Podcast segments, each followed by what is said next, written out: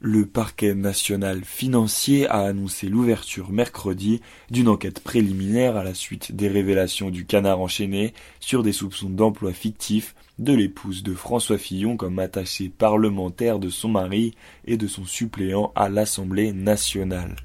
L'enquête a été ouverte pour détournement de fonds publics, abus de biens sociaux et recel de ces délits et confiée à l'Office central de lutte contre les infractions financières et fiscales.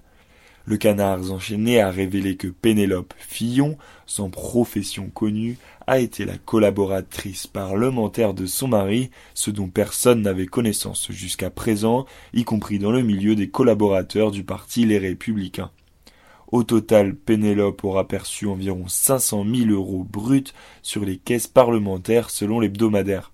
Le Canard affirme également que Pénélope Fillon a été salariée entre mai 2012 et décembre 2013 de la revue des Deux Mondes, propriété de Marc Ladret de la Charrière, PDG de Fimalac et ami de François Fillon.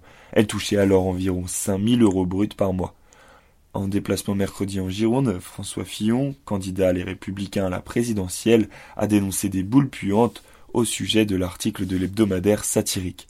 D'après le Canard, Pénélope Fillon a été attachée parlementaire de François Fillon entre 1998 et 2002 quand il était député de la Sarthe, puis de 2002 à 2007 de son suppléant à l'Assemblée nationale quand son époux est entré au gouvernement comme ministre des Affaires sociales et du Travail.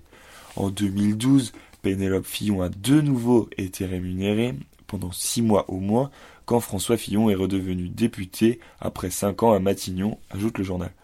Le fait d'embaucher des proches, conjoints ou enfants par exemple, comme collaborateurs à l'Assemblée ou au Sénat n'est pas interdit pour les parlementaires, à condition que ce ne soit pas un emploi fictif.